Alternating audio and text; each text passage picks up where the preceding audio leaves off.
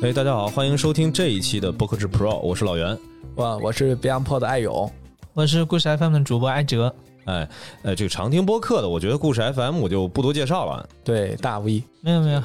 今儿也比较难得啊，大周末的，然后临时把艾哲拉过来，然后一块儿聊聊。就是其实还是想从故事 FM 的这档节目入手吧。因为我跟艾哲，我们俩其实私底下的见面交流之前，其实对对对聊的都比较多。我觉得正好今天也算是那个艾勇，你之前跟艾哲交流比较少啊，今天也是第一次这个面对面的聊，对，所以我觉得应该是艾勇这边能提出更多的。问题吧，对，今天见见到活的了，谁是死的？之前是只闻其声哈。然后那个我我刚刚一来，我也跟那个艾哲说，我说我我最近刚刚那个付费了，那个就是做的那个黑帮的那个节目，太感谢了。我特别想关注，就是说你们当时在策划这个，尤其是把它当一个付费的来策划，这个从商业化的这个角度是怎么考虑的？因为其实我跟老袁我们也聊了很多哈，就是很多这个播客创作者为爱发电很多年，而且他的。很多有可能的商业化的变现，也未必是在播客这个平台或者这个渠道上，它可能在这个地方发生，但是它可能变现在其他的地方。嗯，所以我自己是在经营一个一档播客节目，叫 D to C 嘛，就是 Direct to Consumer，就是直接面向这个用户变现。我们知道，在互联网原来变现里面，其实它也分，就是变现的这个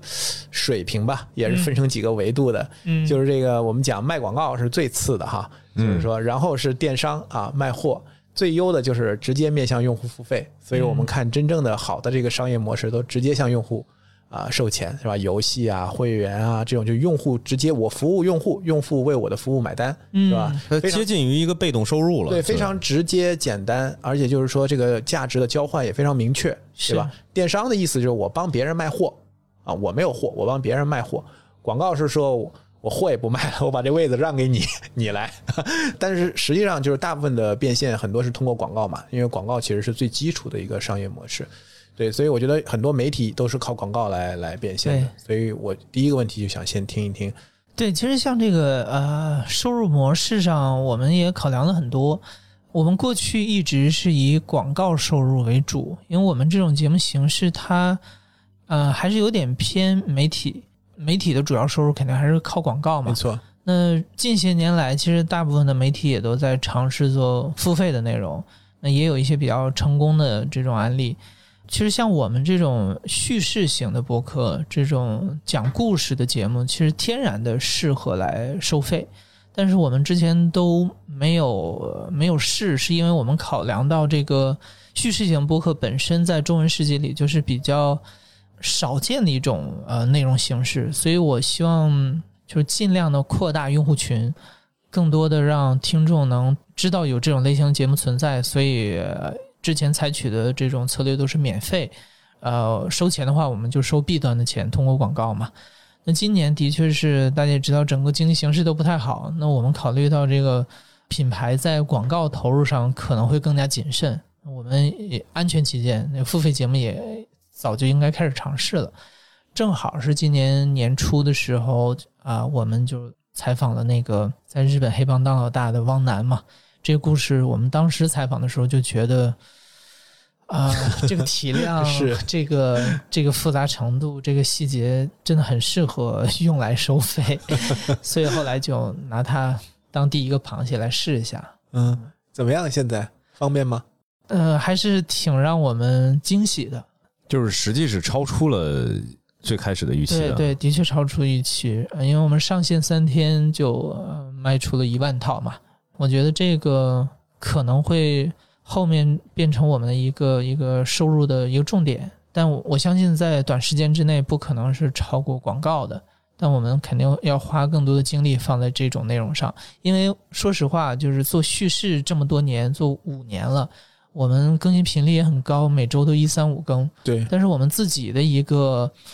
呃，不说野心吧，或者是一个啊，心里更大的期待是能够做出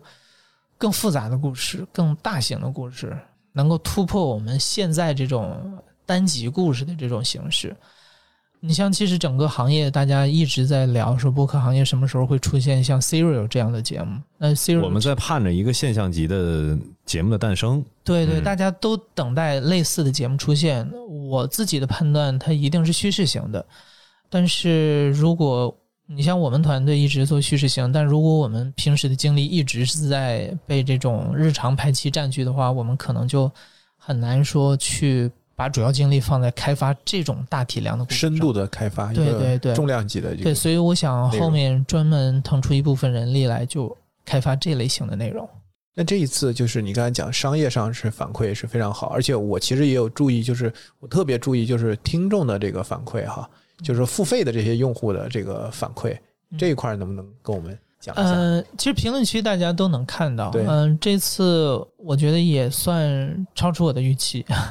然后呃，其实我们上线之前，我一直非常担心，非常忐忑，因为如果第一次的评价不好的话，相当于后面我们就搞砸了，就是第二次、第三次肯定就没有人愿意买了嘛。那第一次的评论大家还算不错，所以就给了我不小的信心吧。你刚才其实，在讨论你你认为如果要出大作品，就是叙事类肯定会是最有可能，对吧？嗯，就我们刚才一开始，我们三个人也在聊，就是这个播客的这个范畴，嗯就是说这个类型啊、因为我觉得你你是做内容出身嘛，然后你自己从你们来切分这个播客里的内容类型，分成哪些，怎么来切？我其实没有太多考虑过这个问题。现在大家简单粗暴的可能可以区分出，像博客里头有谈话类型的，嗯有叙事型的，现在呃很多人也在尝试综艺型的。总体来说，我觉得类型还是有点少，更多的可能大家创新的是垂类不断的涌现出新的垂类来。多么小的切口，我发现现在都有人在做播客，这是一个挺好的事儿。就之前我写的那个嘛，就是说现在播客横向的那个维度被开拓的还不错，就是你能你能想到任何一个小的领域跟角度多刁钻的，可能你都能在播客的这个，比如说在小宇宙上还是在喜马上面，可能都能搜索得到。哎，有专门讲这个事情的。但是如果你要是从形态本身，比如现在有多少人是呃，就是你一想到播客，你脑子里头还是固定的那几种方式，就是再稍微新鲜点的东西就没有了。就这个，我觉得还是就是有点类似于什么呀？就是它的横向可以覆盖的范围现在是足够大的，但是很少有那么某个领域的内容同时出现不同的形式的这种节目。基本上，比如说聊到营销，那可能能找到几十档节目都在聊营销，但是它的形式都是对话。都是大家凑在一块儿了，我跟你熟人聊聊天儿，或者是现在来了一个嘉宾，我跟你去做个某一个话题的一个交流和讨论，别的没了。就这个是我觉得比较匮乏的一点吧。然后二位也都是听英文的播客，肯定都是经验相对来说比较丰富的。就是我我特别想听听你们就分享一下自己到底都在听什么，是不是能就着，比如咱们刚才在说到底中文播客的这个形态，啊、比如我们现在单纯直观的感觉它匮乏，那你们听过什么更有意思的一些方式？我是一六一七年，我当时在美国读书嘛，在费城，然后我那时候学法律，我在美国发现了一个一档宝藏播客哈，然后刚才那个艾哲说他也听了，然后我看小宇宙里面也有人在默默的更新，在搬运，它其实是一档呃时事辩论的节目，它叫那个 Intelligence Debate，它其实是一个线下的一个辩论，然后在网上也有，然后也有音频，然后是一个靠这个 donate 就靠大家捐赠啊来资助的这样的一个节目，然后基本上每一期都会选择在一个大学吧，在一个大学来举行，然后一个时事话题，然后它很像那个奇葩说那种形式，就是一开始让大家先投一个票，二对二辩论，完了以后再看这个谁拉票啊，拉的票多的他就能够取胜，但是他选的嘉宾的质量都非常高。既有这种大学里的这种教授啊，然后作者呀，然后时事的评论员、媒体的专栏作家，然后有的还就是很多真智库还有智库政府政府里，对，就是很多真正的就是在这个位子上就很有发言权的这样的一些人，所以那那档节目我觉得是非常高质量的节目，而且节奏很快，主持人也非常有经验，然后场也控制的很好。所以那档节目当时给我留下了很深的印象。所以当我看到小宇宙，当时第一我还在里面搜一搜，能不能搜到，居然还能搜到，我觉得还挺不容易的。对，嗯哎，那个就是现在说起来的话，就是感觉它是个节目，对它有那种节目的完整的它的一个结构里面的角色的，分布它它。跟你看跟奇葩说很像啊，啊基本上对我没有做过 research 啊，但是我判断像这种类型节目，它可能在播客出现以前，它本身就已经存在这种形式的 debate，对在线可能是之前完全线下的，慢慢的呃也适合把它搬运到播客的形态里面来。对，所以我觉得刚才老袁讲的，就是可能他讲的更多的是，就是围绕音频、围绕播客这样的一个平台或者内容形态，专门去开发，就是对，是的，特别适合这样的这个这个这个形态的这个节目，我觉得现在确实比较少。我看到的有的还有一种就是音乐类的，音乐类它其实就很像以前的电台节目，就是把 radio 的节目搬到播客上来。甚至我昨天跑步，我听到那个主播，到最后他是一档爵士乐的节目，他讲到最后他 ending 的时候，他说晚安，我就想着这不就 exactly 就是那个 电台，完全就是原来的那个调频，对对对，晚安，习惯了，他最后说晚安，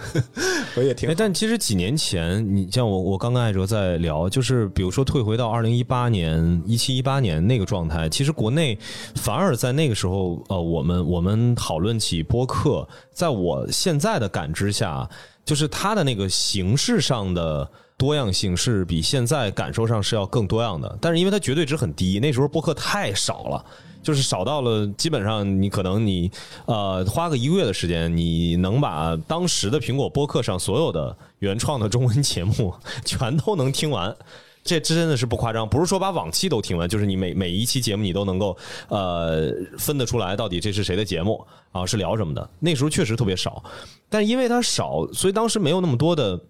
大家的一个参考吧，里面有音乐人在做的节目，然后这个音乐的类型也都足够的宽泛，而且呢，就是因为当时有电台的音乐节目，所以他们不想做成那样，所以反而他们当时像以糖蒜为代表的那批人做的音乐类的节目，其实是很是很有独特性的，在那个时代，包括聊电影，就这种东西的话，以前你可能只能在一些。视频的媒体上才能够看到别人在去对电影做一些交流啊，或者是线下的这个场合。但在当时的话，其实突然出现一些聊电影的声音类的节目，对于当时的听众而言是很有新鲜感的。那还有一些从形式上来说比较有突破性的东西吧，就是《鬼影人间》在当时的 Podcast 上面是一直被推荐的。他其实，如果严格按照现在我们的认知来说的话，肯定是把他给踢出播客，就是说这是广播剧，就会有这种类似的一些问题吧。就是感觉现在做播客的人越来越多了，因为前两天还看到 GQ 的那个播客人的那个调侃，听播客的人看似也是越来越多了，但是好像现在提到了播客，更多的都是觉得，哎，不就是几个人聊天对话吗？就这个其实是我挺害怕的一个，就是害怕外界所形成的刻板印象嘛。所以为什么今天一定是找艾哲来聊，就是因为不多见的，不是这种。嗯，对你刚才说到《鬼影人间》，其实我我前两天，因为我们每年的中元节都会做一个鬼故事系列嘛，对，蛮受听众喜欢的。然后今年我就想搞一些新的花样，我就想请不同文化的一些人推荐一些他们的故事。你像那个，我也问了。新加坡那边的，呃，马来西亚那边的，然后那新加坡那边朋友说这个好找，我帮你找，因为新加坡这头是最受欢迎的播客品类，就是讲鬼故事的。对，其实我觉得如果这种类型的被排斥在播客之外，那太可惜了。对，本来在监管上面就想见到就很难了，对吧？我我们在在好吧，在人为的再给排出去，我是觉得，嗯，广播剧我觉得是一个理论上应该是一个蛮。蛮适合的一个品类，但是现在是定义上觉得它不属于播客吗？正好聊到这个，你像我一直特别喜欢的一档播客叫《The Truth》，它就是广播剧，呃，每一集都是嗯编剧写的真的非常好，那个脑洞都大开的，然后每一集基本上可能两个角色，最多三个人，因为的确这一点受制于声音这种形式，你如果做成呃角色太多的太多的话很难辨认啊。除非你做那种体量特别大的，中间可能再加一些解说什么会好一点啊。他那种就是做的非常非常精致，呃，是我听播客的时候听花时间用的比较多的一档节目。我就是回过来说这种形式，我觉得可以倒推一下，因为我我想我在当年为什么会听播客这事儿，真的是跟场景是强相关、强绑定的。那我那时候主要是通勤路上听。我不管它叫什么东西，反正这个这个东西我爱听就可以。就是它能满足我这个场景下的内容消费需求，对啊对吧？说的那什么意思，不管它叫播客还是叫什么广播剧，我嗯没做过这种区分。当时因为的确是听英文播客比较多一些，像那个美区的那个苹果播客里有什么东西啊、我听了几耳朵觉得喜欢，那我就听。嗯嗯嗯，那这就就这么简单。就不会说我们现在的这种探讨里面说，哎，你听播客嘛？然后因为之前我会确实会碰到这种情况，就是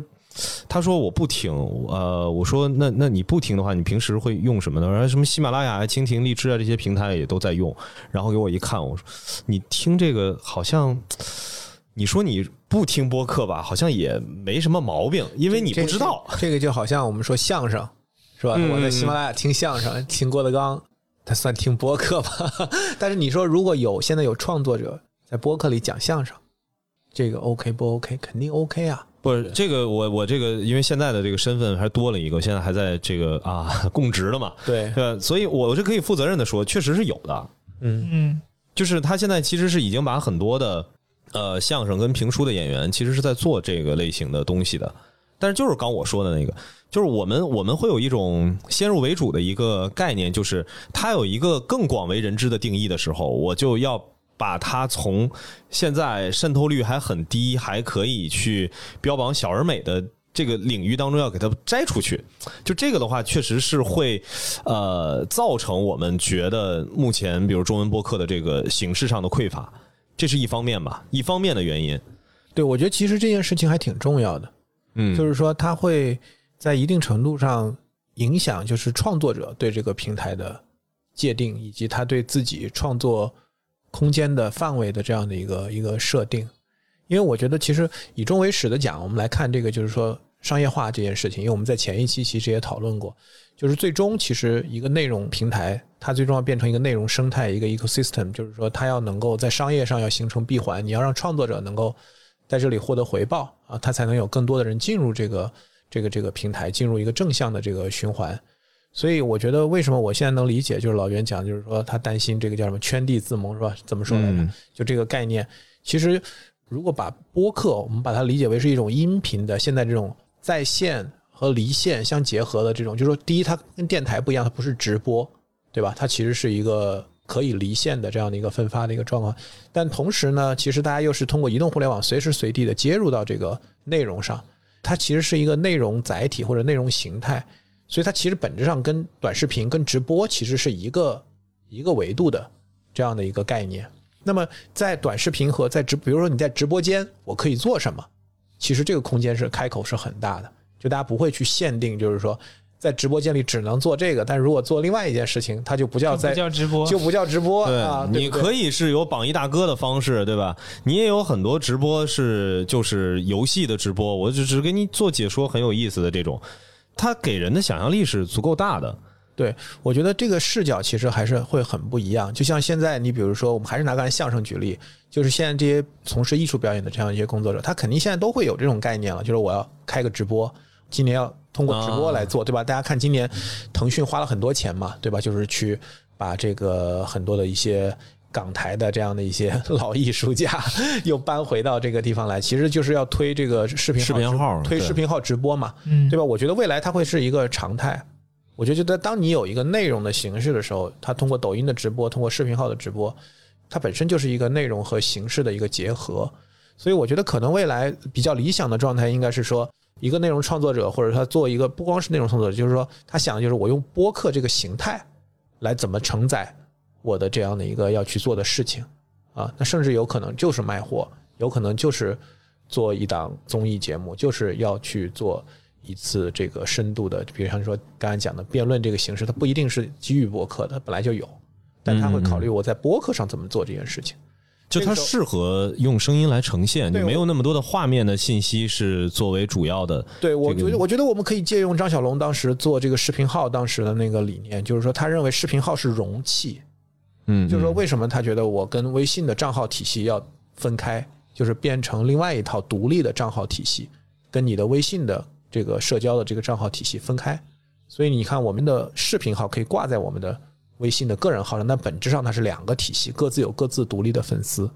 所以我觉得可能未来就是是不是播客它也应该是一个内容的这个容器的一个形态，就是它是这样的一个容器，我们在里面装什么样的东西，呃用什么样的东西去填充它。就特别同意用容器这个概念，但是现在可能老严更多担心的是，这个容器目前装的都是同一类型的产品也好，内容也好，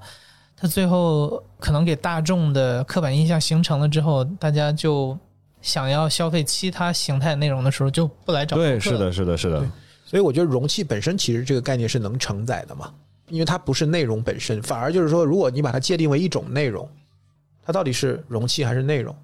啊？如果它是内容，它有可能就像刚才讲的，要去跟其他的内容去竞争；但如果它是容器，其实它能承载更多的这样的一个一个一个一个一个内容形态。因为其实对我来说，我更关心的事儿是未来是不是会有越来越多的人开始听播客。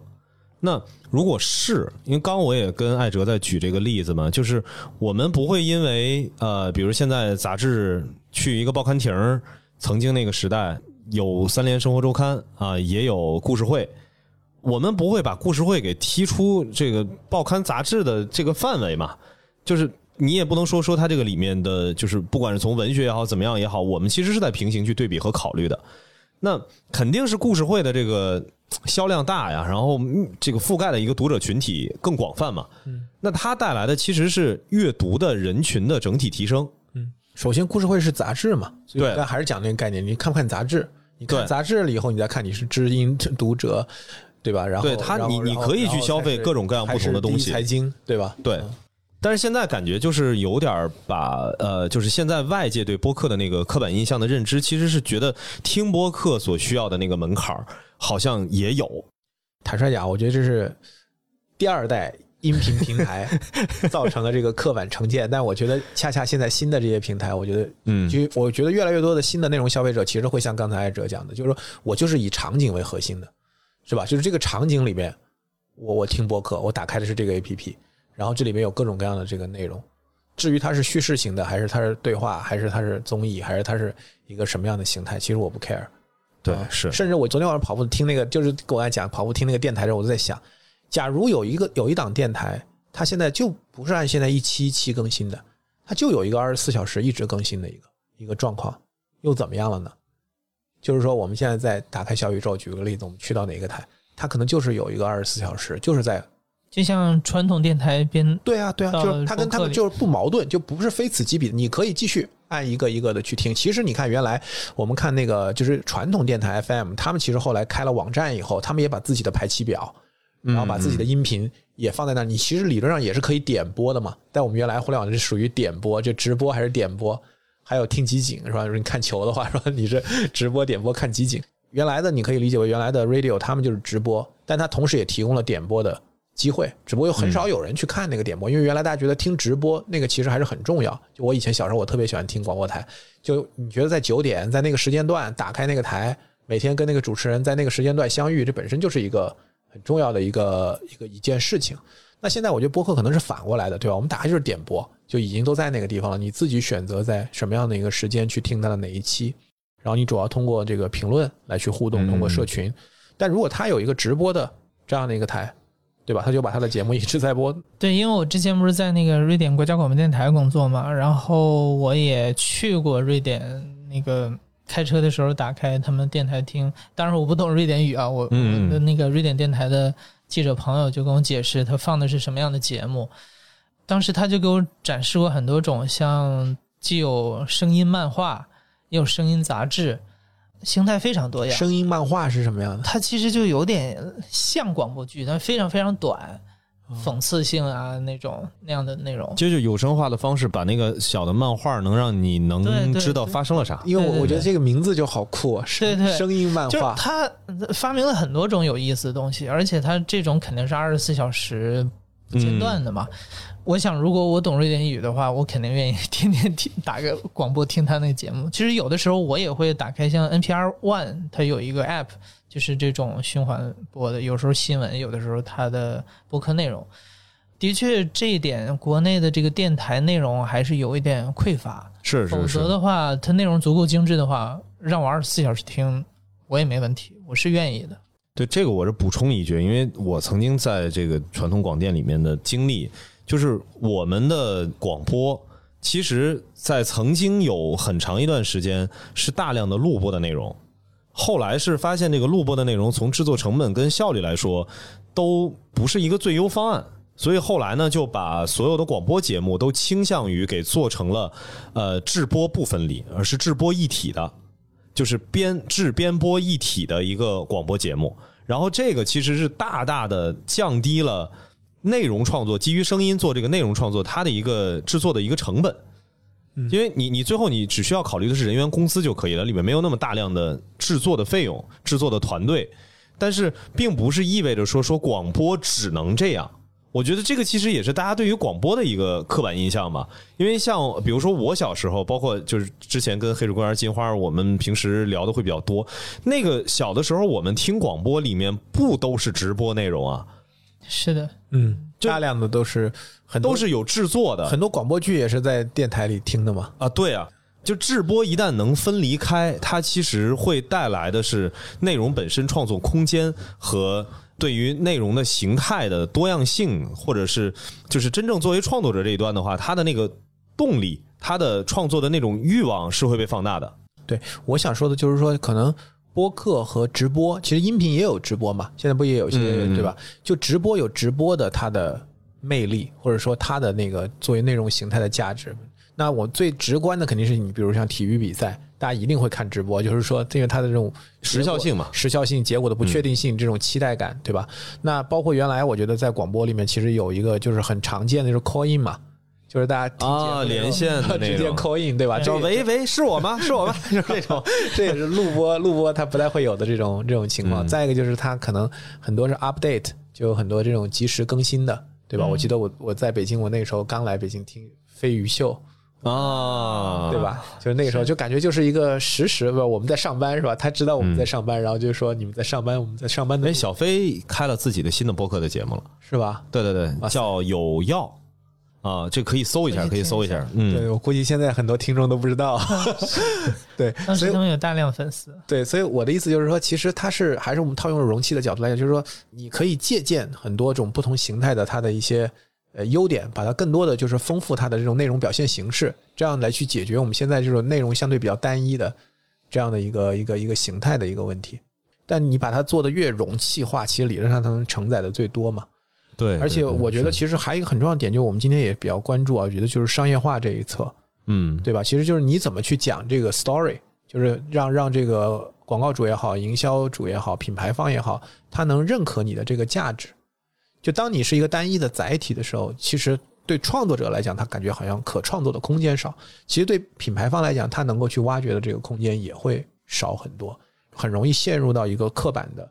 这样的一个印象当中去。所以我记得咱们录第零期的时候，那时候我们聊过，就一方面我觉得我想跟他们讲说，你看你原来在广播上做了这么多投资啊，其实这个是就像我们当年讲这个电视广告到 OTV 广告的这个切换一样，你可以通过一些类比他所熟悉的、他了解的形态，来去让他更容易去做这样的一个决策。但另外一方面，我又很怕他，他又把它真的就理解为是一个广播的一个一个一个形态，其实它是非常不一样的。所以，如果它有更大的承载的空间的话，其实对品牌方来讲，它也有更多的创意的空间，去想它怎么利用这个平台，利用这种形态，呃，来去跟消费者去做这样的一个双向的这样的一个沟通。其实我非常坚持的观点就是，我认为播客是一个非常适合品牌去做直接面向消费者的这种深度的沟通、双向的沟通的这样的一个形态。对这点我也特别同意，因为像现在的这种品牌投放，大家很多时候是想要给消费者传递一个新的理念或者一个新的产品价值，但这个东西如果现在通过短视频啊或者一些呃媒体形态，它实在是太短了，它很难把这些事情解释清楚。那听播客的人一般都能不说忍受吧，实际上他是习惯了三十分钟甚至一个小时以上的这种时长，这样的时长注意力是非常稀缺的。嗯，我我真的特别建议说，这种品牌投放能够更多的来考虑呃播客。对，就你不要把它当做简单的当做是一个贴片的一个载体，对吧？对去扬扬扬啊，去洗脑，去去刷这个存在感，对吧？哎，我我所以借着这个话题啊，因为我觉得艾哲，因为你们算是第一做的非常早，也做的非常好，所以也是有很多的品牌主跟你们去合作，对吧？我觉得能不能从你的视角去跟我们分享一下，就你感受到的品牌主对于播客的这种音或者音频的这种营销的一些认知的一些变化？你的感对，受？我觉得最好是那个艾哲能分享一些故事 FM 的一些跟品牌合作的一些案例吧。就是因为说实话，我就觉得很奇怪，很多人就是你比如说现在我们在媒体上面查到这个品牌在播客的投放。几乎找不着是拿故事 FM 的这些合作当成是一个分享的案例的，但是故事 FM 每一次在选择客户的时候都是非常非常谨慎的，希望这件事情最后就是大家们只能理解太软了，就软到都监测不出来。嗯，对，其实我们接的广告还是不少的，嗯，只不过我们是会把它做的软一点，因为我们接广告的时候，一个原则是：第一，必须保证这故事是真实的；第二，我们自己也有大概的把握，能把它做成一期好听的节目，这样我们才去做。所以你们是听起来你们是定制是吧？对我们绝大部分都是定制，嗯，甚至去年年底的时候，十二月份可能那时候投放也比较集中一点，那个月多数节目都是啊、这种定制。当时我还有点担心，说是不是这种广告太集中的话，会让我们听众有有反感。呃，还好，呃，就是没听出来是吧？对，还好 还好，嗯。但今年我们希望有那样的 甜蜜的负担，因为今年的确是年景不太好了，广告投放会嗯减少。嗯，那我们做的多数的这种客户应该偏互联网大厂或者是一些相对大一点的品牌，或者或者我想重点聊一聊，就是你可以稍微展开一下，就是说，呃，有没有一些节奏的变化？比如刚一开始的时候，一开始找你们的是什么样的？然后后来随着你们大一些了，或者说可能时间也慢慢到了，比如一七一八一九年，那可能找你们是什么样的？然后到最近，就是能不能稍微展开一点，跟我们梳理一下？因为我觉得你们是个很好的样板啊。嗯呃，我觉得我们经验也不算很多了。呃，是从去年年初的时候，我们才创立公司，之前都是那个有人孵化嘛，就那时候也没有太担心就收入的问题。这其实也导致我一直就不是特别 呃关注商业化赚钱的对对对意识。对，从去年年初开始，我们要自己来养活自己，那钱这方面我就尤其的在乎了。像去年我们接到的一些广告，都是像小米、腾讯，腾讯投的比较多，像腾讯游戏啦，像 QQ 啦，像京东啊京东也投过，对，呃，今年字节投过，哇，一票的互联网大厂，对对对，呃，大厂大部分应该都投过，还有呃财经消费消费品不多吗？消费品，像今年有像屈臣氏，去年像 Airbnb，啊啊，今年 Airbnb 本本来跟我们谈那个下一次合作，结果突然传来消息，为啥都是这些大厂啊？就是其实我理解不是应该就是更多的是消费品吗？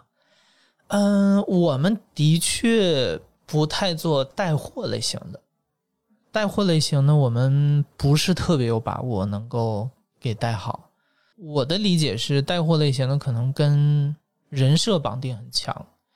嗯，我们的节目一般调性还是偏中立一点，我们自己也很少说去传达一些什么观点啊，所以如果没有一个强人设在的话，其实带货不是很合适。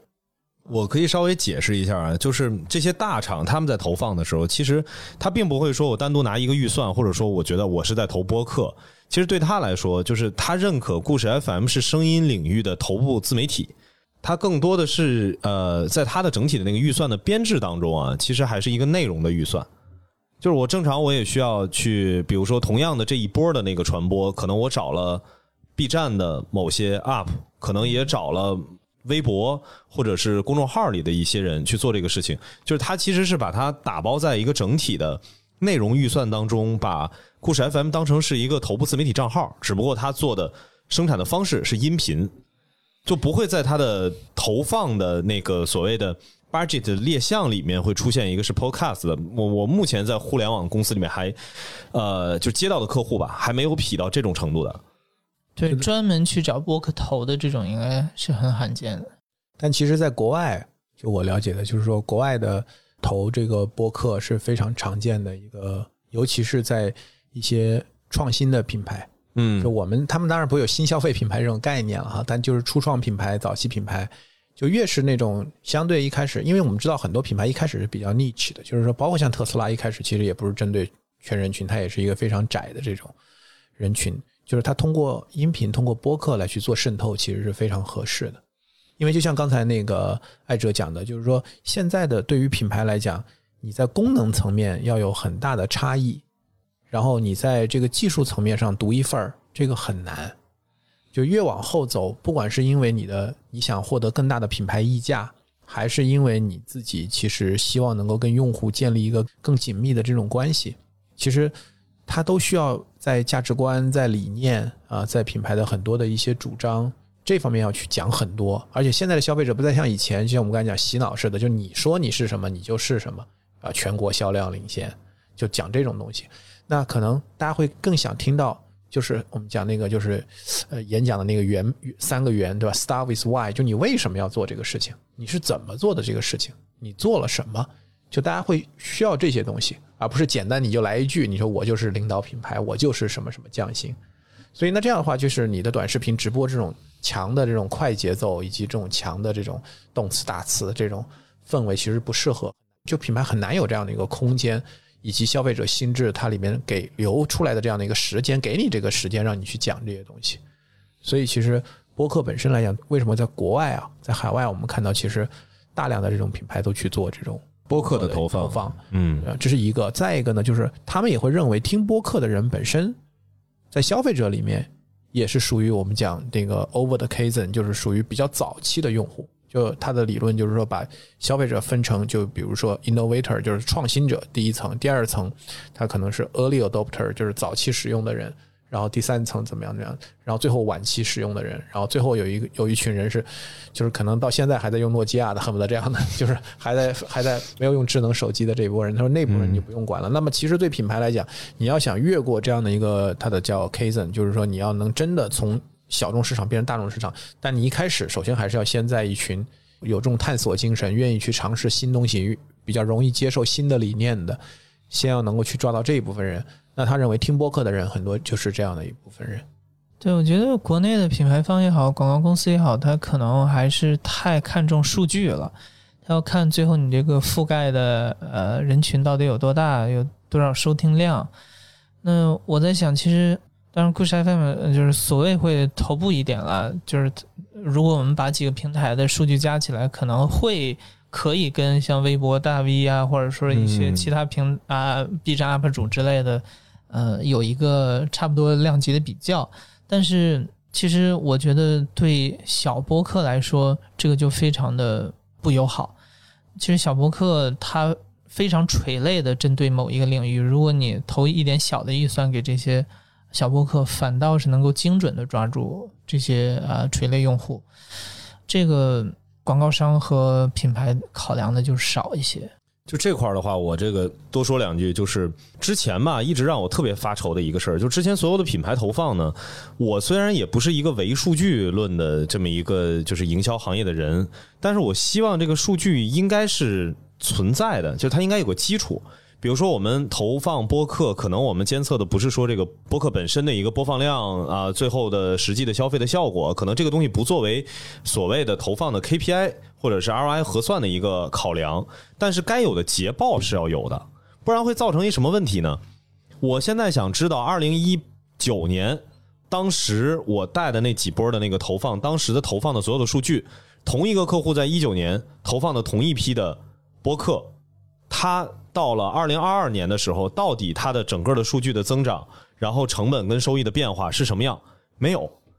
就是因为在我们的认知当中是觉得说，哎，你不要去看这个数据，我这个播客的大概的特点是什么样？因为所有的客户跟播客之间建立的是一个最直接的联系，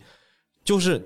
会造成说，到底真正播客在整个市场当中它处在一个什么样的水平？然后它的那个发展，我们的发展不是那个主观判断它的发展，是真的基于数据层面的，就是它到底发生了什么变化，看不到。嗯，我们只是从媒体的曝光、词条的热度上面看到了播客偶尔又被啊提出来了，然后播客元年喊了，每一年，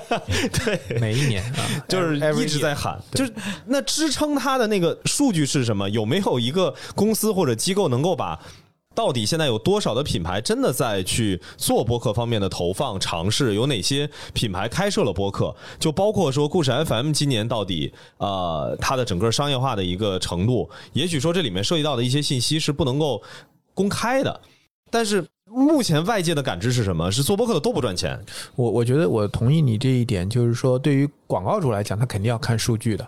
啊，就尤其现在这个时代了，它不像嗯十年前，你说我买个户外路牌，我放在那儿，然后我告诉你人流大概是多少，它不用去看。但现在肯定是大家要看书的，因为看书的好处在于它能形成正反馈，就你如果数据好，你有 reason，那其实是可以多给预算给你的。对啊是，可以支撑它来去分配这个预算的。嗯但是我认为刚才就是艾哲讲的那个也是非常典型的一个场景，对吧？就是说我的粉丝量加起来，我做一个头部加起来，可能就相当于是个微博的腰部或者怎么样。它反映的其实本质上是什么呢？就是我们没有找到一个数据，没有一个对的数据去证明我们的价值，支撑我们的这个差异化的这样的一个价值。我觉得这才是这个问题的关键点。就是说，当你没有别的数，我只能看曝光的时候，那我就只能这么去比了。所以我觉得，其实平台方我们应该，呃，可能更多的在数据这一侧，其实应该是多想一些办法去把用户价值，因为本身来讲，我们的形态、内容形态就是用户价值。你看，我们大家为什么在小宇宙，我们经常晒一个图，对吧？就是你听了多少个小时的播客，对吧？然后你在哪个节目上花了多长的时间？我在我们的那个 DTC Lab 的社群里面，我看有朋友他会去晒听我们的节目听了多少时间。坦率讲，我是很感动的，因为我理解那是是用户的生命啊，对吧？他宝贵的生命，你再牛逼的人，你一一天也就这么多个小时，这么多小时里边，他把一部分的时间分配到我的节目上，分配到故事 FM 的节目上，我觉得这这是对创作者最大的尊重或者最大的一个致敬。反过来，我觉得对品牌来也也是一样的，就是说你不要看你触达了多少人，我觉得重点是第一，你触达的这些人是什么人；第二，他在一个什么场景下跟你的内容在互动，然后他的这个互动跟他，比如说我在刷一个片子的时候，刷到一个几秒钟的这种视频，它到底差别是什么？然后你对它产生的影响，我觉得这个影响你用什么样的方式去验证、去连带，我觉得这个其实都是平台方必须要做的动作。我觉得这一点上，其实你看真正商业化做得好的平台，一定是在这一侧做的非常的前置啊。我们不管是阿里的数据银行，抖音现在做的星图、星川云的云图里面给大量的数据，就是你要让大家能看到这个数据，支撑他去做决策，因为你的价值是在那个地方的。但是如果你不给数据，或者只给了很片面的数据，那你就不能怪别人不看数，或者只看一些非常浅显的或者片面的数。确实是，因为这个就是之前说我们需要专门针对声音这么一个特殊的媒介，需要有在声音这个媒介下的商业化的一些指标定义。这个事儿其实提过很久很久了，嗯，就确实这个事儿是需要大家共同去去努力的一个事情吧。对我我也希望就是我们这档节目，包括上次我不是也跟你聊，我觉得今年我们在一些广告节，包括在行业里，我们通过一些联盟的形式或者怎么样，我们可以把这个事情往前推一推。就是我们先自己我们来提一个建议一个标准，或者先哪怕它很粗陋，但是我觉得它都是零到一的这个过程，那可以被广告主来挑战，我觉得没问题。那我们大家在一起，在这个过程当中，我们一起来把这个标准，就标准还是非常重要的，就跟一个做公司是一样的，对吧？你一个公司里，你的你的语言、你的定义、你的分类、你的标准，这些东西都是非常重要。就没有这些东西，大家就变成一个过家家的一个游戏。对，我想可能对播客来说，我们的优势真的就是消费时长会比很多媒体形式要长，而且如果再结合上完播率这样的数据，应该是对甲方有说服力的。其他的就是真的是那个用户画像那个层面的，用户画像很重要，因为我觉得其实你刚才讲的那个就是做垂类的播客和做这种泛娱乐的播客，我理解，比如像故事 FM 其实是属于开口比较大的，对吧？对就是因为呃讲故事、听故事，我觉得这是人性啊、嗯所有每一个人都不会拒绝一个好的故事，所以我为什么觉得就是品牌跟你合作其实也是非常有逻辑的，就是品牌也有故事要讲。对吧？并不是因为它是品牌方，所以它就没有故事。有的时候，就每一个坦率讲，每一个品牌都是一个伟大的故事。没错，这个也是我想传达的一个观念，就是我总是想做一种挑战，就是我不相信有什么品牌里头是挖不出来故事的，甚至可能它是一个非常传统的一个呃工业呃但是这个领域里头，我如果把它挖出故事，对我们创作者来说也是非常有有这个成就感的事情。你像我就是内容创作能带给你的那种那种新鲜感。对你像我经常举那个例子，就是 container 那个那个那个呃集装箱的那个博客，这个可能离大众是非常远的东西，但是它就能做成一个很好的叙事博客，让大众发生兴趣。如果把这样的呃行业都变成播客的这些呃那那个甲方的话，那我觉得我们的市场空间还是蛮大的。对，因为我觉得每一个品牌都需要有故事去讲。我觉得甚至就是说，你有没有故事讲，就本身就是一个品牌和白牌的一个很本质的一个区别。就你到底卖的是个货，还是一个所谓的一个品牌？就是这个故事本身，我们我们上一次节目有没有讲？就是说，你品牌创始人的故事，你的消费者的故事，你的代言人的故事，其实你一定是有故事可以去讲的。然后我刚才讲的那个点，就是说大开口的，它可能更多的会体现在流量侧的这样的一个价值。嗯，但其实我认为小众的这个垂类的台，其实它也有它的价值，它用户价值嘛。所以你看，包括在所有平台其实都有。你像抖音上那种搞笑剧情，它永远是点赞数比较高的，也会有很多广告主去投。但是对于这种类型的内容，它的问题就在于，它真正能留给品牌的时间空间非常的小。它通常因为你不能一上来出广告、出 logo，它肯定要完播率，因为你要让故事看完，最后可能是一个反转，可能是一个梗，到最后给你几秒钟，你简单的露一露，那几秒钟你弹出来，你你能做的空间也非常有限。但如果是一个垂类的，不管它是种草的还是怎么样，它可能这个内容就是整期都是讲这个，对你这个内容就是这个本身，对吧？所以它虽然它的触达的量可能少，但是它的整个沟通的深度啊、它是更深的。然后在品效侧，它也更有可能实现后链路的东西。即使没有后链路，它至少在种草这一侧，在心智这一侧，它也会做得更透彻和更完整一些。所以我觉得在每个平台，那在播客上同样也会有这样的一个一个方式，就是说你跟一些泛娱乐的内容合作，那你的开口可能会比较大。但是如果你跟垂类的内容合作，你可能会沟通的比较深。但是我认为在播客这个平台，就像刚才艾哲讲的，他即便是泛娱乐，他时间也非常长，他仍然也有空间，就是他是有可能做到既有很多的广泛的触达和 reach，同时又有相对深度的这样一个沟通的，流因为给创作者的品空间非常多。想要什么？品牌是既想要覆盖，又想要转化。但我觉得，其实我们科学的讲，就是大部分的品牌，尤其是成熟的品牌，它不会在一个内容形态上、单一内容点位上要所有的东西，它其实都会是一个组合和一个配置对对对，我觉得专业的广告主他他能懂这个道理的。所以我觉得无非是说，我们今天像我们今天讲的，我们把播客作为内容容器，一种类型的音频的内容容器的这个理念要卖给他，让他能够相信这个里面是有很大的空间可以去，不仅是让创作者去创作，对他们做营销的从业者来讲也有很大的发挥的空间。我觉得这个其实是需要的。像打破，哎，也不叫打破吧，就是不要加深，就是目前市场对于播客的这种刻板印象吧。因为现在真的是提到播客，就，哎呀，每每年都感受到新的阻碍，就是尤其是在商业化这方面。对我跟老袁每次沟通，我就感觉我们俩就是两个，一个是乐观主义者，一个是悲观主义者，我就感觉机会很大，是吧？然后，然后老袁每每天这个忧国忧民，就觉得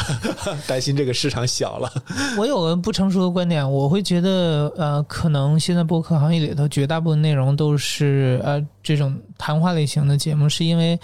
呃，我们刚才也说到了，看到这个很多人来开始做播客，但是都是非常垂类小切口的，嗯嗯但可能。这些人的背景呢，更多都是这个垂直领域里的一些专业人，对但他可能并不是一个媒体人的思维来做东西。但如果有更多媒体人，像因为我是媒体人背景嘛，那我可能会花很多精力来考虑形式上能不能让它变得有趣、好听，这是我很关注的东西。那如果呃很多这种垂类领域的人稍带一点媒体思维的话，那这个形式上就会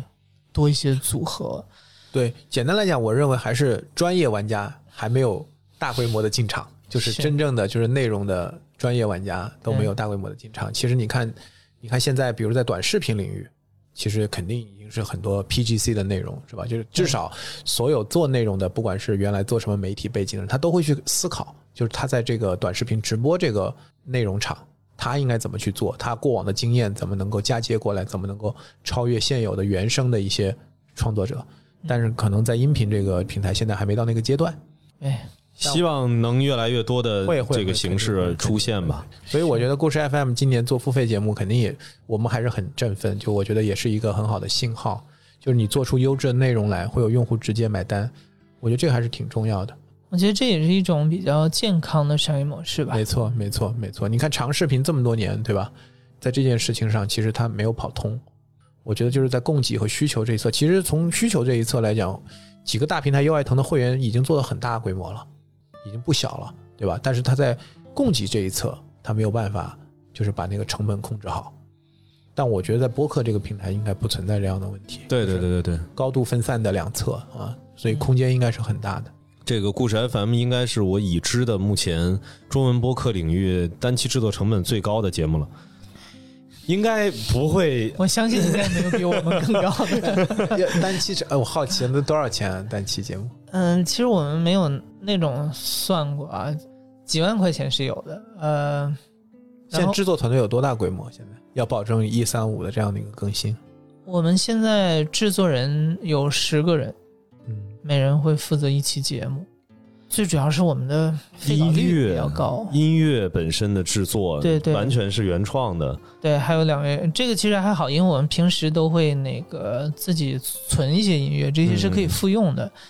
最主要是我们还是前面的这个制作人的制作端，呃，我们有一个试听制度在嘛，只要这个最后试听的结果不够理想的话，我们可能就会废掉。对，这个就导致成本会变得很高。现在废稿率大概是？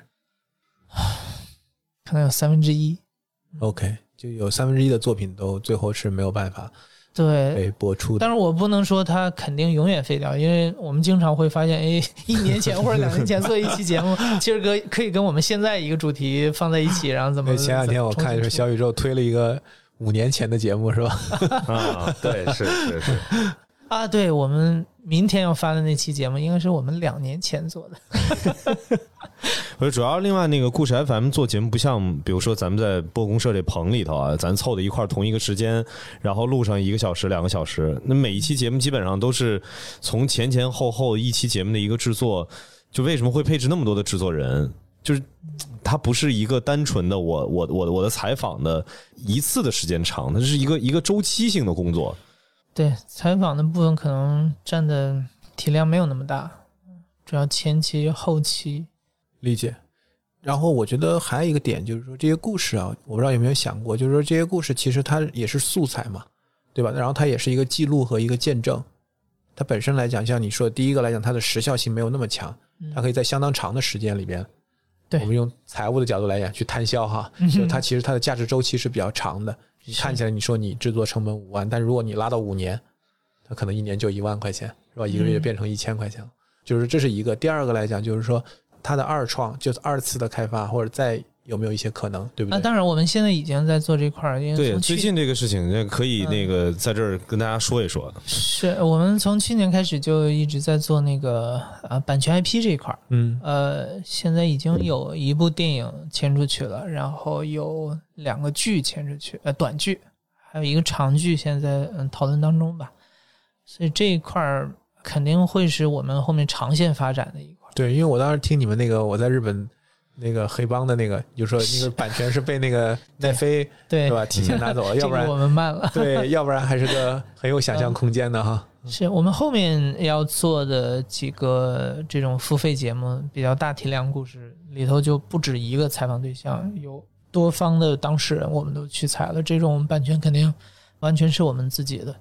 这种后面开发成影视的可能性也比较大。哎，这种在这个那那些讲述的对象、讲述者，他们跟这个版权会有关系吗？这个分情况。如果是单个的讲述者的这种，我们肯定需要给人一笔费用的。如果是分散的讲述者，我们也要看情况。占的戏份大的，他是一个主人公的话，我们也应该给人的一些费用，就是给他费用就好了。但但是这个。版权什么？本质上，我们其实是一个媒体的角色，是去采访。OK，所以版权收入这个其实也应该是播客商业化里面的一个重要的一部分吧。因为我记得之前我跟艾哲我们俩哎，应该上上次见面的时候，其实我当时说过，就是曾经在一四一五年国内突然开始关注到播客的时候，那个时候其实就是因为大量的影视的公司挖掘到了播客这么一个呃还没有被其他的同行去占据的一个，就是有点类似于什么剧本库。因为在一四一五年的时候，大量的在美国火的这些播客，其实都是这种故事型的，它的本身的那个版权价值，其实才是一四一五年像 Serial 这样的呃播客能够能够爆火的一个很重要的原因。对，刚才那个艾哲不是也讲 truth 对吧？嗯，就是我觉得就是在国外，因为我是美剧的这个中重重度用户的不能再重度在很多方面很像。对，不能再重度了哈。就是说，我是觉得就是编剧其实是核心，就是以编剧为中心，所以核心是在于可能在你们这儿，在现在的内容形态里是制作人哈，但可能就是说未来就是说能不能够依托我们刚才讲这么多，就把播客这个容器啊能够用好，有一编剧他能够真的来去为这个容器来去制作这个本子啊，来制作这个故事形态。其实每一档节目，哪怕是一个垂类的小众的，就像你刚才讲的，你所谓的就是如果它有一点媒体人的思维，其实就是让你的内容变得更有故事性嘛，对对吧？其实就是策划、编剧，就是这种理念再去驱动。对，其实本来我们今年是想要扩招，呃就是要招编剧这一块儿了，后来还是谨慎一点花钱。就是也是有考虑做虚构类的。呃，是，其实就把我们现在的内容做一些呃重新改编嘛，嗯基于真实故事的改二创。对，Based on the true story，对你像我们现在，呃，其实可以说了，就是那个我们现在牵出去跟那个莉莉城合作拍那个短剧，嗯叫《公子别看镜头》，它是一个古装剧，古装短剧，但是故事都是真实的故事，来自于故事 FM 的，但是会把它的架空放在古代，是这么一种改编。啊，其实玩的方式有很多种啊。要那个故事的内核。对对对对，嗯嗯所以我觉得空间还是很大。现在才刚刚开始啊，但是是其实我们刚开始拓展这个领域的业务，就赶上影视行业 最最最差的时候，所以我们先啊埋着吧。对我觉得你要从乐观的角度讲，不可能更差了。哎呦，现在我不敢说这个话了，你知道这几年过的。好，行，那咱们今天这个也是聊的差不多了，嗯随时欢迎艾哲什么时候有空了就再过来有什么合适的话题，对吧？对，我觉得我来爱捧哏那个故事 FM 肯定会是我们关注播客这个行业发展的一个非常重要的样板，对不管是在内容的创新，还是在商业化的这样的一个维度上。嗯，后边就是有任何的这个事件，我们觉得哎攒一波，哎又可以这个说的时候再邀请艾哲过来。好好好，没问题。好，那谢谢艾哲的时间，那我们嗯下次再见，好，下次再见，下次再见拜拜拜拜。